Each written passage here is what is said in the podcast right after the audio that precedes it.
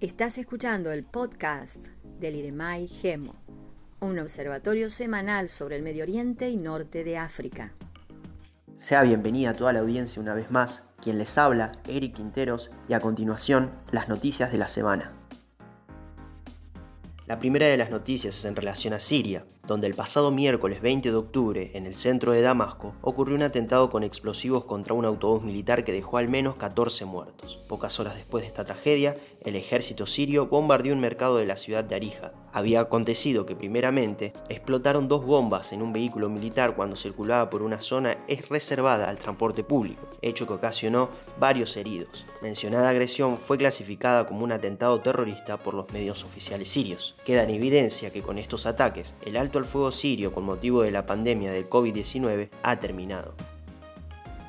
Expectativa internacional por la iniciativa para la estabilización en Libia. Durante los últimos meses, el proceso político libio comenzó a empantanarse y las elecciones previstas para diciembre de 2021 fueron crecientemente puestas en duda. La competencia por marcar el camino electoral entre la Cámara de Representantes, el Alto Consejo de Estado y el Gobierno de la Unidad Nacional, junto con la presencia disruptiva del líder del Ejército Nacional Libio y la multiplicidad de combatientes extranjeros y mercenarios que pueblan el escenario libio, demuestran el precario equilibrio político y militar en el que se encuentra el país y la fragilidad del acuerdo del cese al fuego firmado en 2019. En este convulso marco, el jueves 21 de octubre tendrá lugar la iniciativa para la estabilización en Libia. Este encuentro tiene a Libia por primera vez como país anfitrión de una conferencia internacional de alto nivel. La relevancia de la conferencia está dada por el número de delegaciones presentes, superando las anteriores de Berlín. Este año serán 32 estados.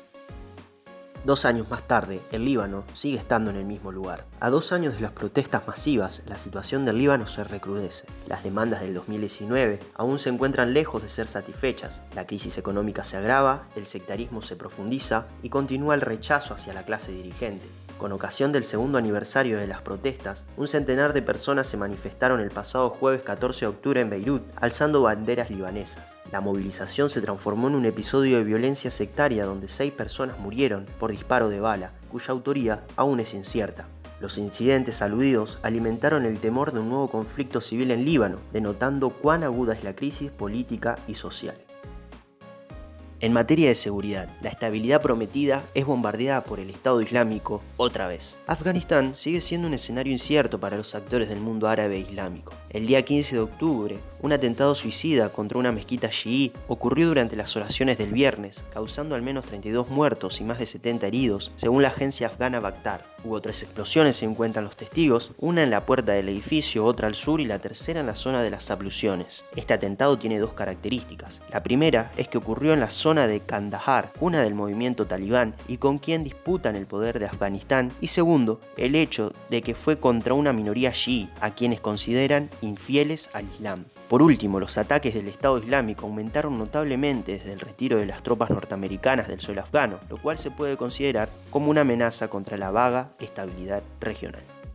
Primeras elecciones legislativas en Qatar. El Consejo Yura del Estado de Qatar fue creado en el año 1972 y es una de las dos ramas principales del cuerpo legislativo de Qatar. Hasta el momento, el emir de Qatar era el encargado de designar los miembros de la Yura en su totalidad. No obstante, el pasado 2 de octubre se celebraron las primeras elecciones legislativas en Qatar con participación por parte de la ciudadanía. En esta oportunidad, a través del voto popular, se renovaron dos tercios de los miembros de la Yura, es decir, 30 de los 45 miembros. De acuerdo a la ley, tanto los votantes como los candidatos, para obtener el permiso de votar y de ser elegidos, deben ser ciudadanos de Qatar, mayores de 18 años y deben demostrar que su familia residía en Qatar antes de 1930. De esta manera, la ley actual excluye a entre el 20 y 25% de los ciudadanos cataríes.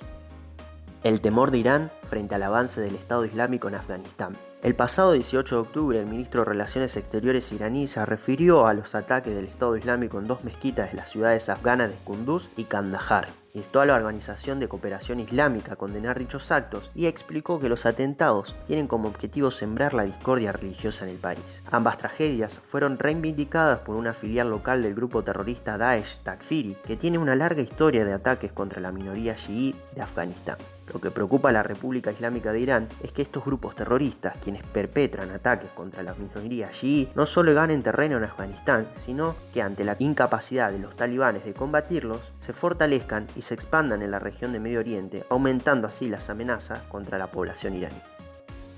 Yemen, como es desde hace años, al borde del colapso. Durante el año 2011, al igual que el resto de la región de Medio Oriente, Yemen atravesó por lo que hoy denominamos primavera árabe. Las consecuencias de dicho proceso conllevaron al surgimiento de una guerra civil en su territorio nacional y la subsiguiente intervención militar extranjera. En Yemen, la situación se agravó exponencialmente tras el inicio de la pandemia, adicionando una crisis sanitaria, Asimismo, la crisis humanitaria en el país sigue siendo la más grande del mundo. Durante el desarrollo de una de las conferencias de ONU en Ginebra, el portavoz de UNICEF dijo que el conflicto de Yemen acaba de alcanzar otro hito vergonzoso en tanto de que 10 millones de niños han sido asesinados o mutilados desde que comenzaron los combates en marzo del 2015. Esto es el equivalente a 4 niños por día.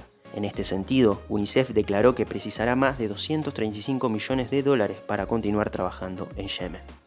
A continuación, entramados energéticos en el Mediterráneo Oriental. El pasado martes 19 de octubre, en el marco de la novena cumbre tripartita, los jefes de Estado de Grecia, Chipre y Egipto firmaron un protocolo en materia energética que contempla el potencial egipcio de energía solar, además de la posibilidad de suplir energéticamente al resto de Europa. En un contexto de aumento del precio del gas, el petróleo y el carbón, el acuerdo viene a reforzar la cooperación y seguridad energética en el Mediterráneo. Para Grecia se trata de expandir la cooperación energética a lo largo del Mediterráneo en una estrategia que también incluye a Israel y de ser el punto de entrada egipcio a Europa. Su política se enmarca dentro de una de las disputas por límites marítimos y de propiedad de recursos marítimos con Turquía, desde cuyo gobierno declararon que estas iniciativas excluyentes de Ankara y de la República Turca del Norte de Chipre no tendrán éxito.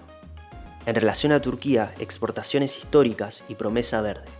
La participación de Turquía en las exportaciones mundiales ha superado el 1% por primera vez en su historia, según las declaraciones del ministro de Comercio del país, Mehmet Mus. El récord de exportaciones se experimentó en el mes de agosto, cuando se produjo un aumento del 52%, siendo una mueca de recuperación de la economía turca luego de las grandes depreciaciones de su moneda y de su comercio exterior durante la pandemia del COVID-19. En referencia a la economía turca, también vale resaltar las últimas declaraciones del ministro de Agricultura del país, quien afirmó que Turquía asumirá un papel de liderazgo en la implementación de la Revolución del Desarrollo Verde. El ministro continuó señalando que al ser Turquía signataria del Acuerdo Climático de París del 2016, se procurará de ahora en adelante crear una conciencia más amplia sobre el cambio climático con la importancia de aumentar la fertilidad del suelo. Hasta aquí las noticias de la semana. Les agradecemos por habernos escuchado y los esperamos la próxima semana con un nuevo observatorio semanal del IREMAI GEMO. Para mayor información pueden seguirnos en nuestras redes sociales y en iremai.wordpress.com.